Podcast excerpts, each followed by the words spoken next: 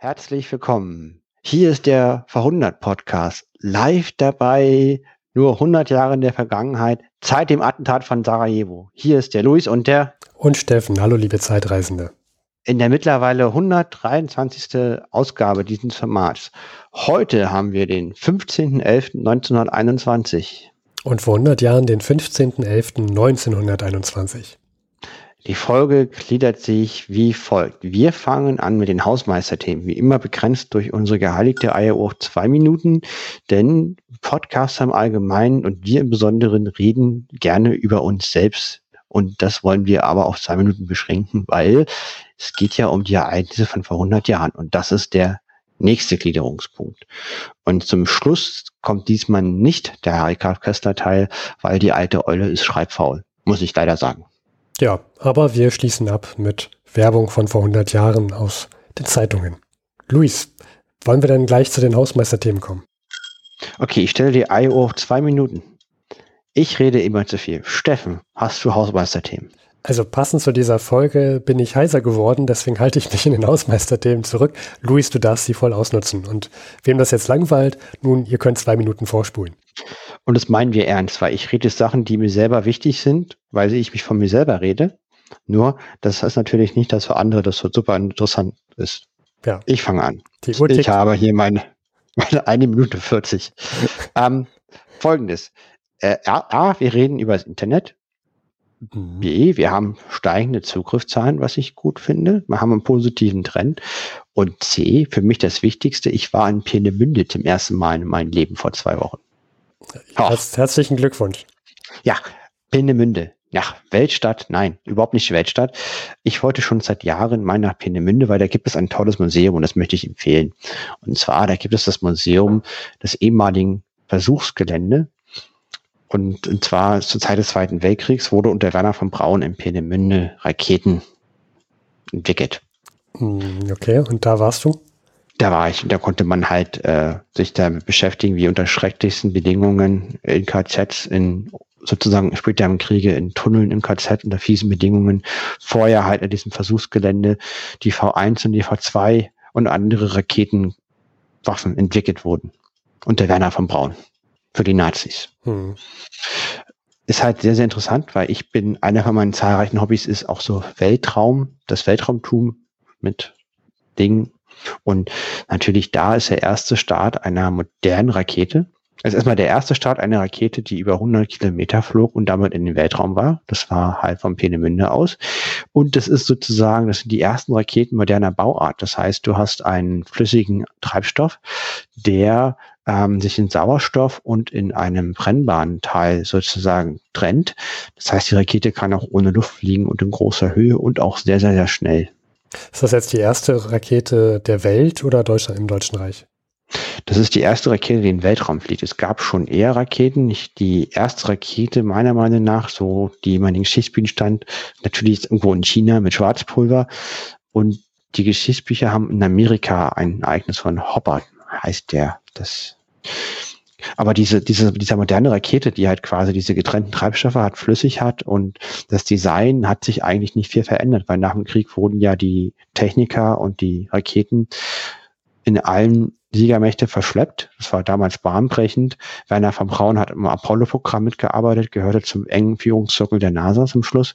Sowohl die Russen wie die Engländer als auch die Franzosen und eben auch die Amerikaner die mit äh, Operation Paperclip haben halt das Know-how geholt und damit Raketen gebaut. Und es ging halt vor allem nach dem Krieg daraus halt die Raketen zu entwickeln, mit denen man Atombomben zum Feind tragen kann. Und weil eine Atomrakete, die fliegt in den Weltraum und dann landet sie wieder oder sie fliegt sehr, sehr hoch und wird sehr, sehr schnell und ist dadurch eigentlich kaum aufzuhalten. Das ist halt eine leider effektive Waffenvernichtungswaffe und darum geht es. Und dann gab es halt diesen Weltraum, diesen Wettkampf zum Weltraum und zum Mond und dann hat sich die, hat sich dann die, äh, das Weltraum, die, die Weltraumraketen haben sich daraus entwickelt. Sehr okay. interessant. Okay, die zwei Minuten sind um. Ich hätte jetzt zum Schluss noch einen Witz. Ah ja, stimmt. Luis, du liest ja auch immer noch Witze. Äh, dann, ja, so, so erfreue er uns. Das werde ich tun. Wichtig ist, ähm, es ist immer gut, einen Witz erklären zu müssen, das weiß ich. Hm. Äh, weiße Woche ist die Woche nach Ostern. Weiße Woche. Okay. Ja, mhm. der Witz heißt Weiße Woche. Der Rossmetzger Bastian überlegt hin und her, wie auch er die Konjunktur der Weißen Woche ausnutzen könne. Schließlich lässt er folgende Anzeige los. Während der Weißen Woche prima Schimmelfleisch. Pferdefleisch, Pferdeschlechter Bastian. ne, Schimmel mit Pilz und mit Schimmel der mhm. Pferderasse. Ja. ja. Das war ein Witz von vor 100 Jahren. Ich hätte noch mehr. Ja, äh, mh. ich äh, kann kaum mich auf dem Stuhl halten. Aber ja, gerne noch ein. Der Witz heißt Beschäftigung. Wie vertreiben Sie sich denn die Zeit im Ruhestande, Herr Sekretär? Mit Unzufriedenheit. Das war jetzt die Pointe? Ja, das war der Witz. Ich hätte noch einen. Äh, ja, vielleicht wird der Herr besser. Alle guten Dinge sind drei. Halt dich bitte an deinen Schreibtisch fest. Ja, ich bin ja schon fest umklammert. Ich habe fast einen Krampf. Genau. Auf, äh, äh du bist ja in deinem Westberry bei dir immer schön festhalten. So, der Witz heißt, alles wird teuer. Wohin so eilig ernst? Zum Arzt. Nanu, was fehlt dir denn? Fehlen tut mir eigentlich gar nichts. Aber da die Ärzte doch nächstens ihr Honorar erhöhen, will ich von den alten Sätzen profitieren. Gut, da haben wir wieder gelacht. Das sind die Witze von vor 100 Jahren und ich habe die aus meiner Sicht besseren rausgesucht. Oje, oje. Gut. Kommen wir zu den Themen von vor 100 Jahren. Das erste Eisen, was ich in mein Schmiedefeuer am Schmelzen habe, wäre Oberschlesien. Wollen wir damit anfangen? So Oberschlesien eher herum, ja. Ja, und zwar Oberschlesien wird geteilt. Oberschlesien. Das ist ein Streitthema aus dem Versailler Vertrag, weil im Versailler Vertrag wurde nach dem Grundsatz der Selbstbestimmungsrecht der Völker ähm, verschiedene Gebietsumverteilungen festgelegt, zum Beispiel, dass Westpreußen zu Polen gehört, dass Elsass-Lothringen zurück zu Frankreich gehört, dass ähm, ein Gebiet im Norden von Schleswig-Holstein an Dänemark kommt, dass ein Gebiet an Belgien bekommt, äh, dass Österreich-Ungarn so nicht mehr existiert und es Österreich zu Ungarn und zu vielen anderen Staaten kommt. Und einer dieser Themen ist Oberschlesien. Das wurde ähm, wird verwaltet von einer Viererkommission des Völkerverbundes und die haben eine Abstimmung organisiert. Das stand zum Versailler Vertrag für Oberschlesien. Mhm. Oberschlesien das ist quasi ein Gebiet im heutigen Polen. Also wenn man sich Schlesien vorstellt, weißt du, wo Schlesien liegt, Steffen? Ja, ja, sehr gut, weil ähm, angeblich ein Teil meiner Vorfahren auch aus Oberschlesien käme. Dann weißt du das, ne? Genau. Und, und das ist der südlichste Zipfel vom Schlesien, ist Oberschlesien. Mhm. Es geht bei Görlitz los und ent, ent, entlang der heutigen tschechischen Grenze runter.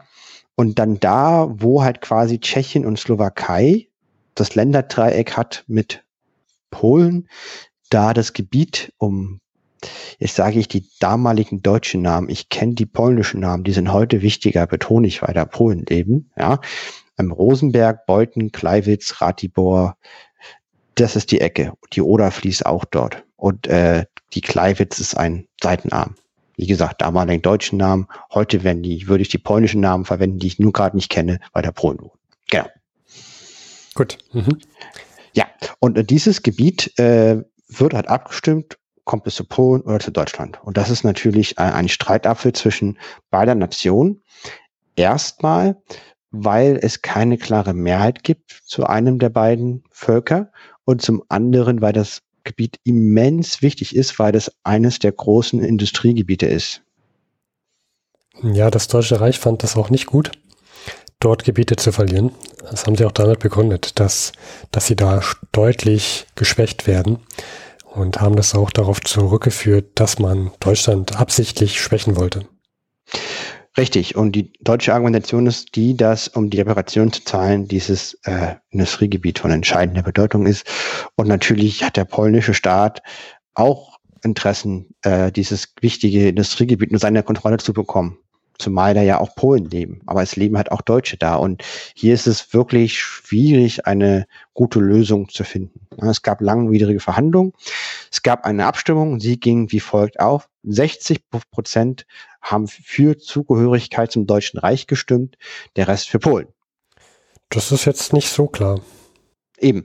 Es wurde halt nicht absolut entschieden, dass halt, okay, es gibt mehr als 50 Prozent und jetzt ist alles Deutschland, sondern es wurde geteilt. Ja.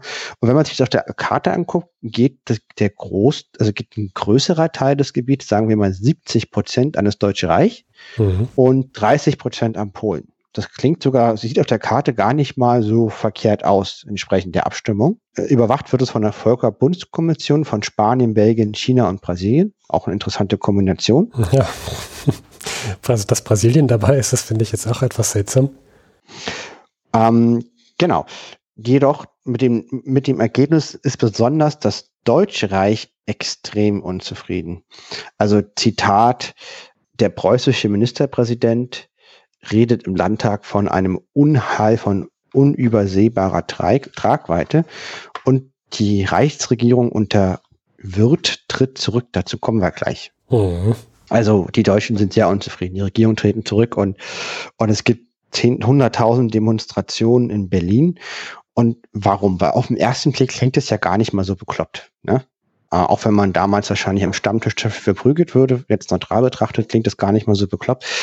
Das Problem ist aus deutscher Sicht zum einen, ähm, dass halt viele mehrheitlich deutschsprachige Gebiete, die auch für Deutschland gestimmt haben, in Polen sind. Also weil halt die Grenze nicht so perfekt verläuft, sondern das ist mhm. überlappend und es ja. sind auf beiden Seiten.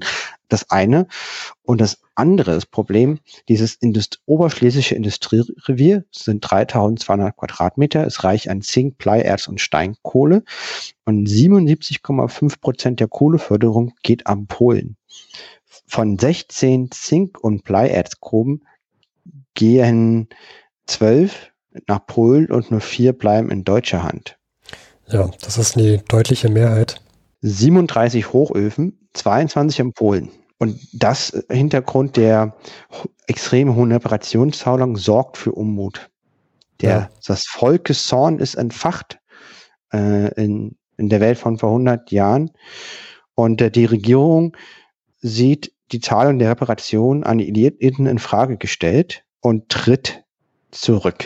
Dann würde ich das Zepter sozusagen mein schmelzendes Eisen aus der Esse holen und sozusagen in deinen hoffentlich nicht verbrennenden Händen übergeben wollen, um den Rücktritt der Reichsregierung zu besprechen. Ich war schon darauf vorbereitet, dass von dir nur heißes Zeug kommt, Luis, und habe die Schutzmaßnahmen vorgetroffen.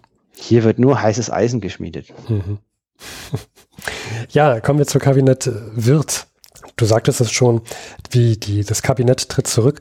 Und jetzt muss ich etwas machen, liebe Zeitreisende, was, was der Luis eigentlich nicht so mag. Denn ich spreche darüber erstmal gar nicht, sondern fange von weiter hinten an in der Geschichte. Äh, Luis, bist du bereit? So fange er an. Ja, ich, ich dachte so, hm, der Kabinett Wirth tritt zurück.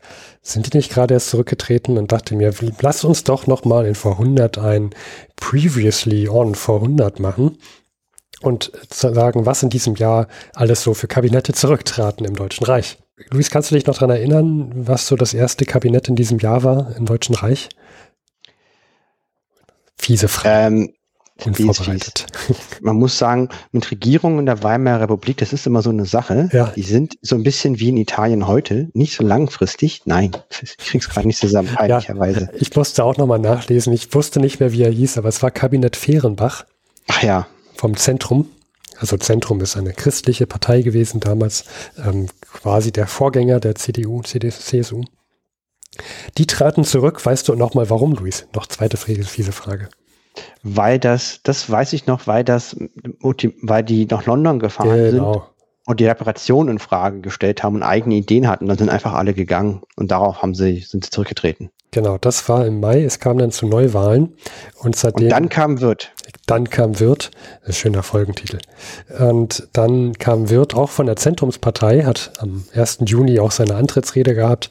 Wir berichten. Die Regierung, ich habe einen Karlauer, die Reichsregierung wurde mit Wirt, nee, Wirt mit Wirt gebildet. Mhm. Ja. Ja, ich habe Sehr, Du hast deine, deine Witze aus der richtigen Tageszeitung. erfahre fort. Ich, ich, ignoriere meine Anmerkung. Bitte. Ja. Und Wirth stand für, für Erfüllungspolitik. Das hat er damals in seiner Antrittsrede ähm, betont, dass er die Erfüllungspolitik vorantreiben will, um zu zeigen, dass selbst wenn man sich probiert daran zu halten, an diese ganzen Auferlasse der Entente, der Siegermächte, dass das nicht leistbar ist. Die damalige, das damalige Kabinett, Regierung bestand dann klar aus der Zentrumspartei, wie ich ja gerade sagte, als auch aus DDP und SPD. Und es gab noch diese bürgernahe Partei namens DVP. Die will allerdings damals nicht mitmachen, aufgrund der Erfüllungspolitik und weil die SPD sich da noch sehr unentschlossen ist, mit dieser Partei zusammenzuarbeiten. Äh, man muss dazu sagen, die SPD hatte da noch so ein ähm, sehr links ausgerichtetes Parteiprogramm seit ähm, Ende des 19. Jahrhunderts war das noch. So diese Grundprinzipien. Und jetzt im September kam es in der SPD auf dem Parteitag dazu, dass ein neues Programm verabschiedet wurde, dass man sich mehr zur Mitte öffnen wollte, also nun auch mit der DVP besser koalieren könnte. Und jetzt kam es im September auch mit der DVP wieder zu Verhandlungen. Und ja, wird, will, will, will die gerne mit dabei haben, die DVP, um, ja, äh, was kannst du dir vorstellen, Luis, warum will man eine Partei mehr in der Regierung haben? Damit man die Mehrheit hat. Genau. Das ist der einzige Grund. Ja. Weil ansonsten hast du nur ein Problem bei Mehrheit, zu dem du nicht einigen musst. Und das ist halt relativ schwierig, vor allem wenn du so eine Erfüllungspolitik machen willst, die ja doch auf Unmut stößt in der großen, breiten ähm, Bevölkerung. Wenn du sagst, ja, ja, alles, was da gefordert wird, das machen wir jetzt so. Und dann müssen wir einsparen und bla, bla. Das gibt natürlich großen Widerspruch und da ist es natürlich besser, da das hatten wir ja kommentiert mit sehr vernünftig, sehr weise, sehr schwer zu verkaufen. Genau. Ja, aber auch diese Verhandlungen im September mit der DVP, die, die scheitern wieder. Und zwar, äh, obwohl sich die SPD schon ein bisschen geöffnet hat. Allerdings scheitert es an einem Thema, an dem heutzutage auch vieles scheitert, nämlich an der Steuerpolitik. Die SPD, SPD will eine neue Besitzsteuer einführen. Das will die DVP nicht. Die DVP möchte lieber die bestehenden Steuern erhöhen und keine neue Steuer einführen. Und daran scheitern im September tatsächlich so Verhandlungen. Also irgendwie kommt mir das alles sehr schräg bekannt vor. Aber lassen wir das Thema. Mhm. Nur mit anderen Parteiennamen. Mhm. Und ja, jetzt, jetzt kommt es dazu, dass im Oktober, da dieser Völkerbund beschließt, dass, die, dass Oberschlesien geteilt werden muss aufgrund dieser Abstimmungen. Und jetzt tritt die Regierung Wirth zurück. Während dieser Zeit sind vergehen so circa vier Tage, bis die Regierung Wirth eine neue Regierung gründet, auch wieder unter Wirth. Und sie möchte. Es wird wieder wird. Ja. Karlauer 2. Wahnsinn. Also man merkt, man merkt, dass wir um äh, Karneval herum veröffentlichen. Ja, und diesmal soll, große Überraschung, die neue Regierung bestehen aus Zentrum, DDP, SPD und DVP, also dieser großen neuen bürgerlichen Partei. Hier eine Anmerkung, das ist ein Krux äh, für die Weimarer Republik, äh, weil die haben natürlich äh, am rechten und am linken Rand extreme Parteien, die antidemokratisch sind. Das heißt, dieser bürgerliche Kern, ähm, der demokratisch ist, ist sehr, sehr beschränkt und deswegen sind da immer wieder die gleichen Parteien, ähm, die, die sich sozusagen an den Händen äh, anfassen und um das Feuer rumspringen und die ganze Zeit uhu, uhu rufen. So muss man sich das vorstellen. Und das führt auch zu Verdruss bei den Bürgern, weil sie gar nicht sehen, dass sie eine Wahl haben, weil immer die gleichen regieren und die können halt nur untereinander regieren, weil halt die wollen nicht mit den Kommunisten als auch mit den Nazis sozusagen koalieren. Und deswegen sind es immer gleiche Parteinamen, die da rumspringen. Man mhm. kann, das ist so ein ganz großes Problem der Weimarer, äh, der Demokratie in der Weimarer Republik. Und das, also ein, ein Grund mehr, warum ich das hier nochmal so, so ausschmücke, wer da jetzt mit wem wie koaliert, das sind dann eigentlich alles nur Buchstaben 100 Jahre später. Ich wollte sagen, das hätte ich auch gern gewusst, worauf, worauf du jetzt da hinaus willst. Ich finde das sehr, sehr spannend, ähm, dass jetzt äh, Oberschlesien ähm, ja, also geteilt wird. Das ist, mhm. du sagtest schon, das ist ein großer, großer Eingriff und das führt dazu zu großen Tumulten. Aber ich finde, dass es schon Beachtlich ist, dass man im September mit der DVP Verhandlungen macht, ähm, dass es da erstmal, ja, dass es da ein kleines Misslingen gibt, aber man sich ja trotzdem auch schon der DVP von der SPD-Seite her öffnet und quasi einen Monat später man einen Grund hat, die Regierung zurücktreten zu lassen, um eine neue Regierung äh, zu bilden und die Gespräche wieder mit der DVP aufzunehmen. Und ich, ich, und, ich stelle die These hier in den Raum, Luis, dass, das, ähm, dass der Rücktritt Wirz nur aufgrund der Teilung Oberschlesiens ein, eine Farce ist und in Wirklichkeit Wirth einen neuen Grund haben wollte, sich mit der DVP zu koalieren. Da hast du völlig recht. Also ich, ich teile diese Einschätzung auch politisch übrigens sehr, sehr geschickt, weil quasi, um, um halt bloß nicht, ähm, also dass man bloß ihn das nicht anlastet, weil er ist ja der Erfüllungspolitiker, ne? Und, und ist ja eine persönliche Niederlage, dass er die Alliierten eben, eben nicht helfen, hm. in deutschen Interessen, sondern ihn sozusagen äh, noch, noch mal nachtreten. Und deswegen ist der Rücktritt sehr, sehr schlau. Und noch was, lieber Hörer, wenn ihr das alles verwirrend fandet, langweilig und auch äh, irgendwie die Frage stellt, warum, was ist das Ergebnis? Wo ist der Mehrwert? Das haben sich die Zeitgenossen eben auch gefragt. Und das war ein großes Problem der Weimarer Republik. Dadurch war sie auch immer sehr, sehr unpopulär. Genau wegen das, was Steffen gerade erzählt hat. Deswegen danke, dass du das auch nochmal so dargestellt hast, weil das ist, finde ich, ein ganz gutes Beispiel. Ja, einen Nachtrag habe ich dazu noch. Obwohl mit der DVP jetzt die Koalitionsgespräche aufgehen, ähm, stellt sich die DVP hin und sagt, es ist besser, nicht zu reagieren, äh, nicht zu regieren, als falsch zu regieren und sagt, wir, wir lehnen das jetzt ja ab. Ähm, das ist übrigens, hat ein, da kenne ich eines, ja, Christian Lindner, ja. ja, ja. Das war auch genau deswegen, habe ich es gerade angesprochen. Äh, mhm. Die DVP sagt nein, also äh, das, die, das muss eine viel kräftigere Reaktion, gehen, Reaktion geben wegen Oberschlesiens und deswegen können wir jetzt hier nicht in die Regierung mit eintreten. Ähm, deswegen können wir die, können wir nicht mitmachen bei der Regierung. Wir wünschen uns eine härtere Reaktion von Wirth. Und Wirth sagt sich dann, okay, dann halt ohne DVP weiter und stellt sich dann am 5.11. wieder hin vors Parlament und sagt, ja, ähm, ich mache eine neue Regierungsrede. Weißt du schon, worum es gehen wird? Um die, um die Teilung Oberschlesiens. Nein, er verteidigt mal wieder die Erfüllungspolitik. Oh, ah, das muss man sich mal vorstellen, wie schwer das in dieser aufgeheizten Stimmung ist zu verkaufen. Hm. Ja, Weil er hat es ja vorher gemacht und, es, und, die Alliierten haben ja quasi äh, so da eine Entscheidung getroffen, die aus deutscher Sicht, aus deutscher Sicht unpopulär ist.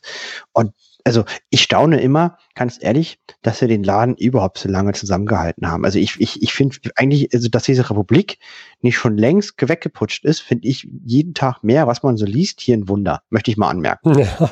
Wahnsinn. Also, also ich, ich finde es auch krass, ja. Man, man stellt sich hin, ja, ich bin für die Erfüllungspolitik. Dann kommt irgendwas, was, ähm, was ist alles rein deutscher Sicht. Die Polen sehen das anders, die Franzosen sehen es anders, aber aus rein deutscher Sicht, ne, dies, ja. Ja, ja, und, und dann kommt halt die, kommt der Völkerbund oder kommen Siegermächte, ähm, fordern irgendwas und dann stellst du dich da jedes Mal hin und sagst, ich trete zurück. Wenn, wenn das so passiert, dann ich trete zurück. Ein paar Tage später machst du die Regierung wieder neu mit dem gleichen Beteiligten und sagst, ja, aber Erfüllungspolitik. Ich warte schon bis zum nächsten Mal, Luis, bis wieder etwas kommt und wird sagen, also, nee, also ich trete hier zurück. Ja, also ich glaube, es gab 14 Regierungen der Weimarer Republik, wenn es mich nicht täuscht. Unzählige. Also, also, also, also mindestens so viel, also ne, 13, manchen, also fast ein 1 zu 1 Verhältnis zu Jahren. Also äh, als Spoiler, lieber Zeitreisender, äh, das, das war dieses Jahr vorerst die letzte, der letzte Regierungswechsel. Ja, ähm, also relativ stabile Zeiten kommen auf uns zu. Für die ähm, nächsten Monate, ja. Was auch witzig ist, genau in den, diesen ganzen Tumult, zwei Anmerkungen noch. Ähm, immer einhaken, Steffen, habe ich dich zu früh oder hast du noch was? Nee, ich bin damit fertig, gebe das äh, heiße Eisen wieder an dir, an dich zurück. Aua, aua, heißes. Ah, ah, ich habe Handschuh vergessen. Uah, schnell, schnell, schnell ins Feuer. Psch, okay, äh, schnell ins Wasser. Ne? Ähm, eine Anmerkung A, die Alliierten sind sich hier auch uneinig.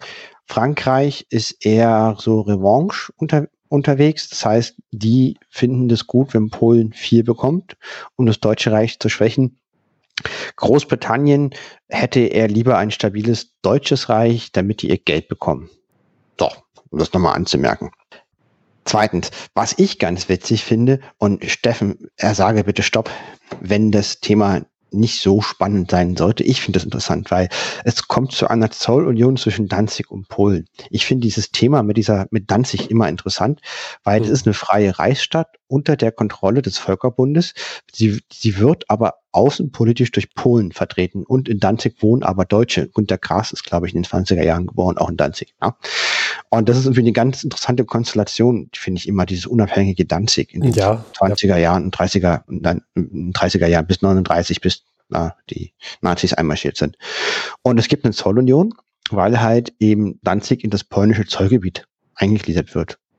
Ja, Und, klar. ähm, du musst es ja irgendwie, irgendwie hinbekommen, ne? wenn du da äh, so, so, eine, so, so viel Grenze teilst um dieses Gebiet, kleine, kleine Gebiet herum, dann musst du dir da was einfallen lassen, sonst werden die alle kirre. Ja, aber erstmal sind das ein deutschsprachiges Gebiet und Danzig ist, äh, hat zwei Nachbarn. Also die, die östliche Hälfte der Stadt ist direkt Ostpreußen und das andere ist halt Polen. Also man könnte genauso gut mit Ostpreußen und Deutschen Reich eine Zollunion machen. Ne? Also Ist die, ist die westliche Grenze nicht Ostpreußen? nein, die östliche. Das liegt Okay. quasi zwischen an, an, der, an der westlichen Ostpreußen-Grenze liegt Danzig. Ah ja, gut, dann habe ich mich da vertan im, im Geiste. Muss ich nochmal nachholen, Hausaufgaben für mich. Ich weiß das genau, weil ich äh, durch vor drei Jahren bin ich äh, mit äh, Fräulein Kleewald äh, sozusagen ähm, mit dem mit dem Fahrrad von äh, Danzig bis Usedom gefahren. Das ist jetzt ganz verwirrend, interessant. weil, weil du meinst deine Fräulein Kleewald und nicht meine Fräulein Kleewald. Ja, natürlich. ich habe es einfach deine dein dein dein dein, dein Neologismus übernommen. Jedenfalls, jedenfalls bin, ich- bin ich von Danzig bis Usedom gefahren und dann fährt man in Danzig los und, ähm, und dann fährt man auf diesen polnischen Korridor, der sich halt nach dem Versailler Vertrag gebildet hat, wo es dann einen so einen Ostseehafen gab, wo dann auch, wo da auch ganz groß dran steht auf Polnisch, ähm, dass das halt dieser polnische einzige Hafen war, äh, diesen kleinen Korridor, weil dann, da kam ja Hinterpommern, das war ja sozusagen, die deutsche Grenze war ja hier weiter im Osten auch nach dem Versailler Vertrag und na, bin durchgefahren, deswegen. Mhm. Anmerkung. Und das ist irgendwie interessant, finde ich. Also, und, ne, also Danzig, Kontrolle Volk, Völkerbund, polnisches Zollgebiet wird vertreten von Polen, ist ein eigenes, ist eine freie Stadt, sozusagen Status einer freien Stadt. Außenpolitische Vertretung von Polen. Ja. Wolltest du dazu noch was sagen? Nein, Gut, und es wird wieder geputscht. Von mir aus können wir auf diesen, es gibt wieder jemanden, der quasi mit außerhalb des Demokra demokratischen Spektrums Chef werden will. ja, wir reden mal wieder über Karl. Karl der Kaiser oder Karl der König, wie man es nimmt. Wir, wir hatten letzte Folge schon darüber gesprochen, dass wir mal wieder über äh, König Karl Vierten beziehungsweise Kaiser Karl Ersten, Kaiser von Österreich, König von Ungarn sprechen. Beziehungsweise war er das ja nur bis Kriegsende 1918. Ähm, danach, zum Kriegsende, hat er ja gesagt, er verzichtet auf seinen Anteil an der Regierung und geht ins Ex Exil.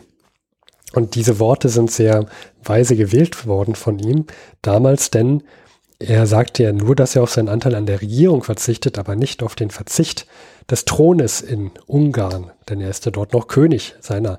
So sieht er das zumindest. Und dieses Jahr hatten wir jetzt schon mal, dass der Kaiser im März äh, mit seiner Frau Zita ins Auto steigt und aus dem Schweizer Exil nach Ungarn fährt, quasi so inkognito.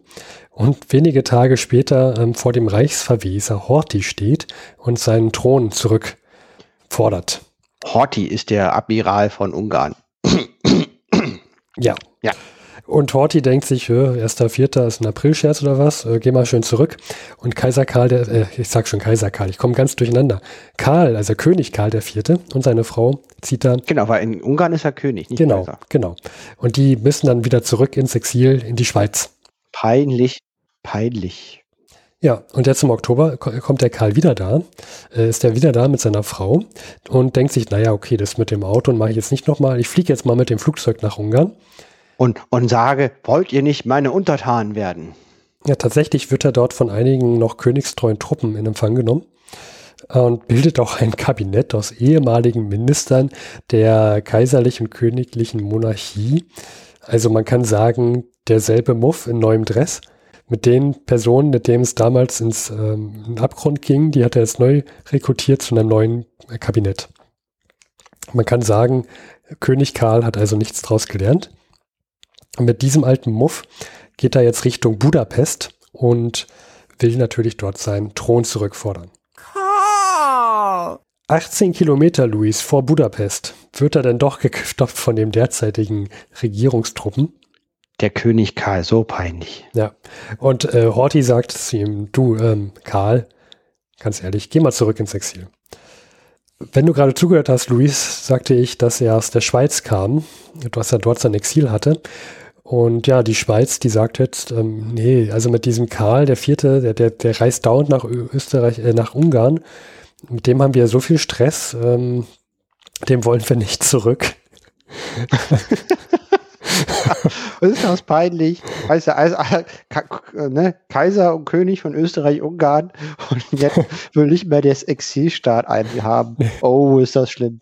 Ja, und jetzt ähm, findet sich ein neues Exil. Äh, also die ehemaligen Entente-Mächte, die legen fest, dass der jetzt nach Madeira zurückgeht. Um, oh, ist aber eigentlich ganz nett da. Ja, und dort ins Exil muss. Und die Entente verlangt auch noch von Ungarn, dass sie jetzt so ein Gesetz bitte verabschieden sollen, dass das nicht nochmal passiert. Was denn jetzt auch passiert, tatsächlich, Ungarn verlangt, äh, setzt das Gesetz um, das Entthronungsgesetz, das die Herrscherrechte von Karl und allen Habsburgern ähm, erlischt. Das, äh, aber sie bleiben trotzdem bei der Monarchie. Äh, Horthy bleibt noch Reichsverweser. Das heißt, jeder kann sozusagen König werden. Ähm, es gibt aber gerade keine Wahl. Jetzt fragt man sich, Luis, ah, ist denn jetzt mal endlich Schicht im Schacht? Ist da jetzt mal endlich Ruhe? Was macht denn jetzt der, der, der, der äh, Karl? Und da möchte ich in die Zukunft schauen, die Glaskugel einmal schütteln und äh, wenn sich der ganze Schnee dort einmal vertreibt, dann sehen wir ins Frühjahr 1922 zum ersten Vierten und da stirbt tatsächlich der ehemalige Kaiser beziehungsweise ehemalige König von Ungarn stirbt. Äh, kannst du dich noch dran erinnern, woran er stirbt? Denn ich erwähnte es vor einigen Folgen mal. Nee, also wie ausgerutscht oder sowas? Nee, es ging in der Folge um die spanische Grippe. Ah, ja. Die hat er, er hat sich am 15.03.1922 ähm, Eine der späteren Wellen, ne? Hm. Hat er sich mit der spanischen Grippe infiziert. Man hat dann einige Tage gewartet, bis man einen Arzt ruft und als er kam, da war es quasi schon zu spät. Am 1.4., da war er schon ein paar Tage bewusstlos und äh, stirbt dann an einer Lungenentzündung. Seine Frau Zita lebte noch ziemlich lange übrigens. Da hatte ich auch, darf ich die, das, darf ich die, die Eisenstange haben? Ich überreiche sie dir, sie ist nur noch lauwarm. Oh, oh. Mhm. und zwar das Kind, eines der Kinder von Kaiser und König Karles Otto von Harzburg, geboren 1912, wurde als Thronfolger ausgebildet. Und den finde ich unfassbar spannend, weil der ist ja sehr alt geworden. Der ist mhm. gestorben 2011. Ich hatte ihn schon mal erwähnt. Und der war, der war im Europaparlament. Und ähm, und der durfte oder der ist ewig nicht nach Österreich und auch nach Ungarn nicht eingereist, weil halt die nicht willkommen waren, die Habsburger, eben wegen diesen Entthronungsgesetzen. Und das, das ist ein ganz interessanter Mensch, werde ich verlinken für die Folge Otto von Habsburg. Das war ein Europäer zum Schluss, hatte einen monegassischen Pass, meiner Meinung nach, halt, weil er halt in Österreich und Ungarn nicht so beliebt war, auch noch in den 90er nicht. Ja, sehr, sehr interessant. Wahnsinn, wie lange sich sowas immer hält, ha? Ja, und das ist ein ganz Otto von Habsburg, ist ein sehr, sehr beeindruckender Mensch. Also den finde ich, hätte auch einen guten König sogar abgegeben, denke ich mir. Tja, weiß man nie, weiß man nie. Ich würde aber behaupten, ich bin kein Freund der Monarchie. Das hat der eine von zehn, der es gut gemacht hätte. Privatmeinung, kann ich nicht beweisen. Ja, das kann sein. Dann, wenn ich die Stange schon mal habe, Nahrungsmittel. Iss sie bitte nicht auf, Luis. Ähm, du brauchst zwar Eisen, aber bitte nicht die Stange. Nein, nein, nein, das ist ein bisschen sehr, sehr viel Eisen. Und zwar, ähm, wir haben das schon ein paar Mal ähm, angedeutet, Nahrungsmittel sind knapp und teuer. Hier wollte ich noch ergänzen, äh, galoppierende Inflation und eine Sommerdürre, die halt den Durchschnittsbürger sehr zum sparsamen Haushalt zwingt. Es gibt sogar in der bayerischen Landesregierung, ausgerechnet in Bayern, ein Gesetzentwurf zur Bekämpfung der Schlemmerei. Oh, der Schlemmerei. Der Entwurf sieht vor Person, Zitat, die sich aus Hang zum Wohlleben der Genusssucht hingeben.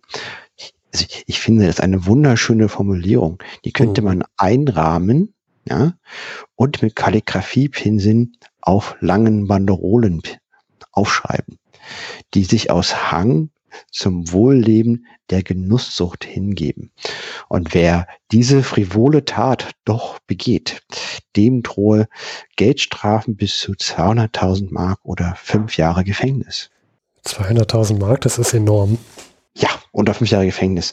Das zeigt auch, dass die Regierung auch nicht sinnvolle Optionen prüft, um die Verfügbarkeit von bezahlbaren Nahrungsmitteln zu erhöhen. Hm. Ich, ich stelle mir gerade vor, wie du auf der Straße stehst und jemand zeigt auf den Finger mit dir äh, auf dich und, und sagt, das ist ein, ein Genusstäter.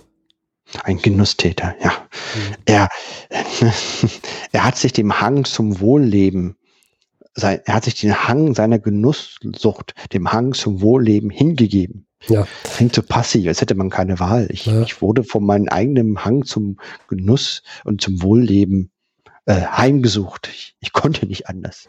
Ja, oder dann im, im, im Gefängnis, ne? wenn, wenn die ganzen Knastis da so ähm, rumlaufen und fragen, ja, was hast du? Ja, ja ich habe ich hab in Fülle und Hülle habe ich äh, Weintrauben gefressen. Ich bin Genusstäter. Ich bin Genusstäter. Äh, ja. Und das war in Bayern? Das war in Bayern. Und ähm, das ist interessant, ich habe hier eine Statistik im Chronikbuch, was halt den Pro-Kopf-Verbrauch von Getreide und Kartoffeln vergleicht. 1914 zum Beispiel wurden 153 Kilo Roggen verbraucht und 1921 102 pro Kopf. Ja, das sind ein Drittel weniger. Und das zieht sich so durch. Gerste sind sogar von 108 auf 35 Kilo. Also wir haben mindestens ein Drittel bis ein 50 Prozent weniger Konsum für alle Nahrungsmittel. Was ich interessant fand, also Roggen, Weizen, Gerste, Hafer, Kartoffeln. Was ich interessant fand, der Bierverbrauch ist von 1919 auf 1921 gestiegen. Ja, das, das wundert mich nicht. Ja. Wo du, wo du gerade noch Bayern sagtest, da wurde was getriggert. Ich habe, während wir uns hier so vorbereitet haben auf die Folge, habe ich äh, mitbekommen, dass am 18.10. dass der letzte König von Bayern starb. Ludwig der Dritte. Der, der dank, wurde auch. Der, ja. dankte, der dankte zwar schon ähm, 1918 dann ab, mhm. ähm, aber der wurde ja, der wurde auch ziemlich alt. Der wurde auch feierlich in München begraben. Ich habe Bilder gesehen in meiner in der Zeitung, wo ich immer die Witze her habe. Ja, ja ähm, der ist, glaube ich, 76 geworden. Also ist am 7. Januar 1845 geboren und jetzt am 18.10. ist der letzte König von Bayern gestorben. Genau. Besonders dramatisch ist die Nahrungsmittelsituation wo in Berlin. Also die Regierung hat das auch untersucht und die sagen halt, es gibt nicht so sehr einen Missstand. Es ist vor allen Dingen ein Problem, dass die Eisenbahn nicht mehr so gut funktioniere und deswegen die Kartoffeln nicht so gut verteilt werden können, wie es denn gebraucht wäre. Und Brennereien hätten große Bestände an Kartoffeln aufgekauft, um die Produktion zu sichern. Das sagt die Regierung dazu. Finde ich das mal interessant. Kartoffeln müsst ihr nicht essen, wir machen daraus Schnaps. Ja, und das sind halt die beiden Sachen. Also es wäre eher ein Verteilungsproblem gerade in Berlin der Fall ist, dass man das gar nicht so gut dahin bekommt und äh, es wird zu viel getrunken. Das wollte ich nochmal zum Thema Nahrungsmittel ähm, ja, auftun. Vielen, vielen Dank, Luis. Ich habe tatsächlich nur noch eine, eine Meldung und danach könnte ich dich reden lassen und mich zurücklehnen. Dann übergebe ich dir den Stab. Ich habe, der ist mittlerweile schon ganz, ganz kalt. Ja. Ja, ich äh, heiz den hier mal auf mit einem ziemlich doofen Thema und zwar, ähm, was, was uns alle innerlich äh, zur Weißglut bringt. Und zwar kommt der, der übliche Nazi-Teil jetzt. Wir haben ja gesagt, in vor 100 werden wir immer wieder jetzt Folgen haben, wo der Nazi-Teil ähm, ähm, ja schon fast obligatorisch ist. Wir haben jetzt den 4.11. gehabt und da gab es in der Hofbräu, im Hofbräuhaus München gab es eine Hitler-Rede. Und während dieser Rede ähm, ist ein Sozialdemokrat aufgestanden und hat dazwischen gerufen. Und dann kam der Ordnungsdienst von Hitler, der hatte damals einen Ordnungsdienst, und es kam zu einer Massenschlägerei in diesem Hofbräuhaus. Und dieses Ereignis am 4.11., das führte dazu, dass der Ordnungsdienst umbenannt wurde in Sturmabteilung. Also das ist sozusagen die Geburtsstunde des Namens SA. Die, die Abteilung selber gab es so quasi schon vorher, nämlich seit 1920 von Hitler gegründet und heißt jetzt seit dem 4.11., äh, seit dem Geschehen Sturmabteilung. Fand ich mal erwähnenswert. Ja, ich würde den Stab wieder haben wollen. Ja, bitte, der Nazi-Teil ist auch immer schlecht. Ich reiche ihn dir schnell wieder zurück. Wie ist der warm? Flottenkonferenz in Washington. Das ist ein wirklich äh, positives Thema. Und zwar, es gibt eine Konferenz, wo sich die mächtigen Nationen treffen mit der ernsthaften Absicht, Flottenabrüstung zu betreiben. Der damalige Präsident Warren G. Harding eröffnet die Konferenz mit einer Rede. Es sind die fünf Siegermächte des Großen Weltkriegs vertreten, plus China, Portugal, Belgien und den Niederlanden. Mhm. Ich möchte kurz die Eröffnungsrede von Warren G. Harding zitieren. Es ist nicht eine Konferenz zur Festsetzung von Bedingungen. Es ist ein Zusammenkommen aus allen Teilen der Erde, um die Störungen in den internationalen Beziehungen der Nationen auf das kleinste Maß zurückzuführen. Die Welt ist friedlebend und drängt nach Erneuerung. Sie hungert und dürstet nach einem besseren Zusammenleben. Die Menschen schreien nach Erlösung und flehen nach der Gewissheit dauernden Friedens. Alle verlangen nach Gerechtigkeit. Die Welt taumelt in ihren Schulden und will ihre Last abgenommen sehen. Angesichts der unermesslichen Kosten eines Krieges und der fortwährenden Rüstungslast, Rüstungslast verlangen alle einsichtigen Völker wirkliche Beschränkung der Rüstungen und eine Sicherheit des Friedens. Das klingt mal nach, guten, nach einer guten Rede. Die Frage, hat er nur geredet oder auch so gehandelt? Hat er. Das ist wirklich eine Erfolgsgeschichte. Okay. Also diese Washington Konferenz, die kannte ich, weil die war bis in den späten 30er Jahren aktiv. Mhm. Ähm, die war nochmal relevant, als die Nazis ihre Aufrüstung getrieben haben, weil sie quasi dann äh, hier drauf Rücksicht nehmen müssen. Ähm, es wurde sehr lange verhandelt. Es geht vor allen Dingen in Großbritannien, Frankreich und Japan, ähm, die halt neue, die halt diese Großkampfschiffe am Bestand haben, also Schlachtschiffe und Kreuzer. Mhm das war ja auch ein wichtiger Punkt des Ersten Weltkrieges, die deutsche Flotte, die eine Gefahr für Großbritannien stellte. Und es ist halt so, dass jede Meldung über neue neue Geschütze mit größeren Kaliber und neue schnelle Einheiten beantwortet werden muss. Es ist halt ein Wettriss, nur alle verlieren. So ein bisschen wie in der modernen Welt mit den Atomwaffen, weil diese Schiffe sehr, sehr, sehr teuer sind. Hm. Wir reden von Kampfschiffen. Flugzeugträger kamen erst im Zweiten Weltkrieg. Die Kernvereinbarung des Washington Abkommen zur Flottenabrüstung sagt, dass ähm, in den Flotten USA, Großbritannien, Japan, Frankreich und Italien das Verhältnis von 553 1,75, 1,75 vorgeplant, äh, eingesehen wird. Das bedeutet, das ging jetzt sehr, sehr schnell. Also Großbritannien und USA haben eine gleich große Flotte. Danach kommt die drittgrößte Flotte von Japan und Frankreich und Italien haben eine kleinere Flotte, aber gleich groß. Es wird ein Baustopp für alle Großkampfschiffe vereinbart, Verschrottung aller Bestände, die dieses Stärkeverhältnis überschreiten. USA bietet an, 30 Schiffe abzufracken. Und das ist wirklich, also die USA ist hier richtig, richtig weit vorne, weil die bieten auch an, im Bau befindliche Schlachtschiffe abzufra abzu abzufracken. Also das ist sehr, sehr mutig. Das ist wirklich ein ehrliches Bemühen seitens der US-amerikanischen Regierung abzurüsten. Das merkt man. Das ist wirklich ehrlich hier. Ich glaube, das würde heute keiner mehr machen. Also, Doch, und was, was, gibt was, ja auch die Abkommen für Nuklearwaffen, das haben die auf dem Kalten Krieg gemacht, als sie gemerkt haben, das wird zu viel. Gibt es. Es ist aber wirklich vergleichbar, weil die hatten ja viel zu viele Sprengköpfe, konnten sich mehrfach umbringen und es ist unfassbar teuer, diese Waffen zu unterhalten und zu bauen. Und das gleiche ist hier mit diesen Schlachtschiffen. Ja, ich, ich meine aber heute, heutzutage würde es wahrscheinlich keiner mehr machen. Das ist, weißt du nicht. Also würde ich so jetzt nicht sagen. Jetzt haben wir natürlich gerade eine hitzige Phase in der Weltpolitik. Ähm, jedenfalls damals, es wurde wirklich vereinbart und es wurde auch von allen Mächten eingehalten. Und es gab halt nicht nur diese festen Quoten, ne, also 5, 5, 3, 1,75, 1,75 USA, Großbritannien, Japan, Frankreich, Italien, sondern es gab halt auch ähm, Vorgaben. Also du durftest neue Schiffe nur innerhalb von bestimmten Größen bauen. Zum Beispiel auf deutscher Seite wurde in den 30er Jahren ja die Bismarck gebaut, ein relativ bekanntes Großschlachtschiff. Mhm. Und, ähm, und die wurde, da wurde gelogen und betrogen, dass äh, dass die quasi viel kleiner wäre beim Bau, damit die halt diesen Vorgaben aus diesem Abkommen, was damals immer noch galt, auch für das damalige Deutsche Reich in den 30er Jahren, um die einzuhalten. Also das war ich finde, das hier ist eine Erfolgsgeschichte. Ja, das wusste ich gar nicht, dass die da so eine Vorgaben hatten und das gar nicht größer bauen durften. Und es hat auch funktioniert. Also, na klar, da hat jeder mal versucht, mal ein bisschen zu betrügen. Ne? Nur das wurde wirklich ernst genommen und auch eingehalten und hat zu weniger Schlachtschiffen geführt. Also die US-amerikanische Marine wurde massiv eingestampft, zum Beispiel, daraufhin. Mhm. Ja, gute Sache. Wirklich gute Sache. Washington Konferenz, gute Idee, gute Sache. Also ich bin für meinen Teil Fan von sowas. Ja, danke Luis dafür. Dann hätte ich noch ein Thema. Ja, äh, so schieße er los. Ist denn das Eisen noch heiß? äh, ist es, ist es jetzt quasi schon, ich habe es schon in den Keller gelegt ja, und fange das nächste Projekt sozusagen an. Hm, okay. Und äh, folgendes, es gibt äh, jetzt einen Krieg zwischen Griechenland und Türkei in der Zeit von vor 100 Jahren.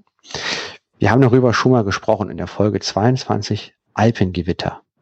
Da gibt es auch einen Film zu mit Russell Crowe, das Versprechen eines Lebens. Und ähm, hier wollte ich nur mal ganz kurz die Großwetterlage drauf eingehen. Mhm. Und zwar, wir hatten ja gesagt, ähm, die drei Achsmächte, äh, Österreich, Ungarn, das Deutsche Reich und die Tür das Osmanische Reich, die hatten jeder einen eigenen Friedensvertrag und am meisten abgeben musste, musste die musste die, musste das Osmanische Reich. Es blieb eigentlich nur so ein ganz kleines Kerngebiet nach dem Ersten Weltkrieg übrig in Anatolien. Das heißt, Istanbul wurde internationalisiert und neutral sein und war keine Kontrolle mehr. Und quasi das Staatsgebiet war wesentlich kleiner als das der heutigen türkischen Republik. Mhm, okay, ja. Das war der Vertrag von Seyfris oder Seyfries.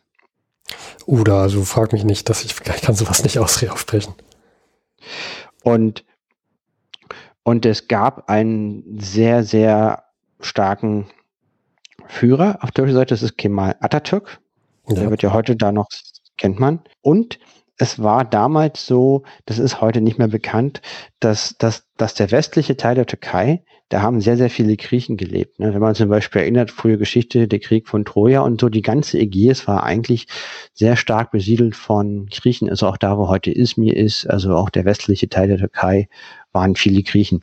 Das da gibt es auch Gegenmeinungen zu, ähm, vor allen Dingen auf türkischer Seite, ne, ist eigentlich historisch ein, zumindest auch von Griechen besiedeltes Gebiet.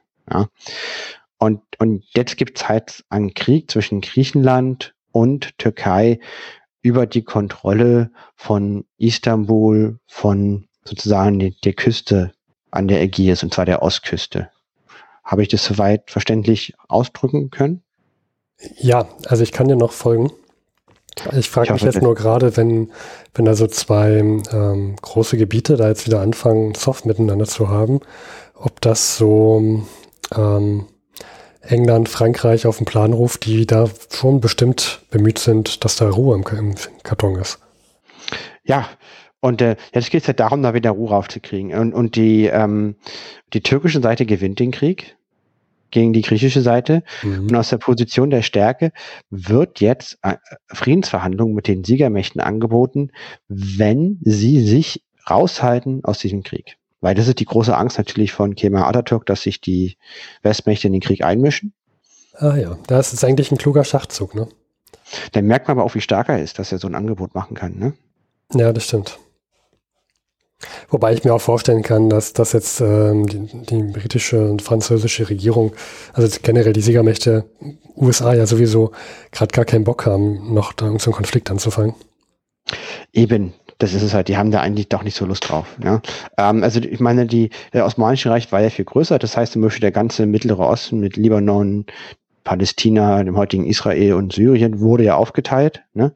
zwischen England und Frankreich. Da konnten sie auf jeden Fall äh, auch das Ölreiche Irak und das alles, das ging ja nach England zum Beispiel. Das heißt, die konnten schon ordentlich Früchte vom Baum sammeln. Und, und hier haben sie jetzt kein Interesse mehr. Und das ist gerade unterm Gange. Glaskugel ist, also die Türkei ist sozusagen Sieger und es bildet sich halt die moderne türkische Republik und der Kemal Atatürk jetzt in nächster Zeit mit der Hauptstadt in Ankara und äh, Istanbul mit dem Zentrum am Bosporus, aber auch, dass eben die türkische Republik die Kontrolle über den Bosporus hat, war ja höchst strategisches Gebiet. Also großes historisches Ereignis vor 100 Jahren. Mhm. Mhm. Danke, Luis, dafür. Oder warst genau. du noch gar nicht fertig? Nee, das ist eigentlich das und das hätte ich eigentlich nur noch ein letztes Thema. Ah, dann so schieße er los. Und zwar, was ich sehr, sehr interessant fand, wir hatten jetzt schon ein paar Mal Meldungen zum Kino. Ich wollte ganz kurz was zum Kino sagen. Ja. Und zwar interessanterweise ist das Deutsche Reich von vor 100 Jahren eine Weltmacht des Kinos. Dieses, irgendwie dieses, diese, die, die, diese, diese marode Republik mit ihren Putschen und ihrer, und ihren ständig wechselnden Regierungen und ihren Hunger und ihrem Chaos war, war äußerst kreativ fürs Kino. Kabinett des Dr. Kagaris kam Februar 1920 ins Kino und ähm, ist halt im Stil des expressionistisch gehaltener Film, der zum Chaos der damaligen Zeit passt und den deutschen Film zu Weltruhm verhilft. Andere Beispiele, die im nächsten Jahr, die in diesem letzten Jahr rauskamen, ist Golem. Mhm von Paul Wegener. Und im nächsten Jahr kommt Nosferatu von Friedrich Wilhelm Monau und Dr. Mabuse von Fritz Lang. Und den kennt man, ja. wo er seinen Durchbruch bekommt. Und das sind ähm, wirklich Filme, die zu den Eckpfeilern, Stückpfeilern des modernen Kinos gehören. Und die entstehen halt in dieser Weimarer Republik, das ist halt, also da ist auch Licht und Schatten ganz, ganz eng beieinander immer. Das finde ich extrem faszinierend an, diesem, an dieser Zeit. Da könnten wir auch mal wieder den Filmteil machen, finde ich. Das sind ja so bedeutende Filme, die könnten wir uns ja dann mal anschauen. Ja, das ähm, ist ja eine sehr gute Idee. Ich habe den Nosferatu-Film noch nie so richtig gesehen, nur so mal Ausschnitte. Äh, das könnte man ja mal machen. So, so in die Winterpause mit einem Bier. ja, Whisky. das, das äh, kann man gerne so machen. Das wär's von mir. Ich möchte auch gleich sagen, dass ich äh, nichts vom Elch der Elchen habe, weil der Elch der Elche war sehr schreibfaul in der Zeit von vor 100 Jahren. Gut, ja, dann würde ich sagen, Luis, ähm, dann lass uns doch noch Werbung machen zum Schluss. Ähm, uns wurde da was eingesprochen. Und dann danach wird es eine Zeitreise geben in die Zukunft bis zur nächsten Folge. In vier Wochen, nämlich zum 15.12.2021 und zum 15.12.1921. Bis dahin viel Spaß beim Hören und bis zum nächsten Mal. Und nun Werbung aus dem Berliner Tageblatt vom 15.11.1921.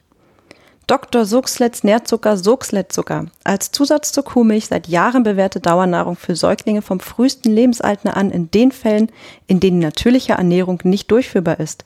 Jetzt wieder frei verkäuflich und von allen Apotheken und Drogerien in Halbkilo und Viertelkilo Originaldosen zu beziehen. Originaldose trägt den Namenszug des Herrn Geheimrates Professor Dr. von Suxlet. Nährmittelfabrik München GmbH Pasing bei München. Maulwurf Cape mit Zobelbesatz, wunderbares Modell, verkauft sehr preiswert, Wroblewski, Passauer Straße 23. FV Grünfeld sucht gewandte Stenotypistin, flotte Maschinenschreiberin mit guten Kenntnissen der französischen und englischen Sprache für sofort. Bewerbungen mit kurzem Lebenslauf schriftlich an Personalabteilung Berlin W.8 Leipziger Straße 22. Und nun noch zum Abschluss noch eine Bekanntmachung vom Präsident des Finanzamtes Groß-Berlin. Um den baldigen Abschluss der Einkommensteuerveranlagung für das Steuerjahr 1920 zu ermöglichen, bleiben die Finanzämter Groß-Berlins bis auf weiteres an jedem Montag für den Verkehr mit den Steuerpflichtigen geschlossen. Zugleich wird wiederholt darauf hingewiesen, dass auch die Finanzkassen montags für den Publikumsverkehr geschlossen sind. Liebe Zeitreisende, vielen Dank fürs Zuhören. Das war's auch schon wieder mit der Folge. Gedanken könnt ihr gerne in Form eines Kommentars auf unserer Seite teilen, vor100.de. Dort erfahrt ihr auch, wie ihr uns unterstützen könnt. Vielen Dank.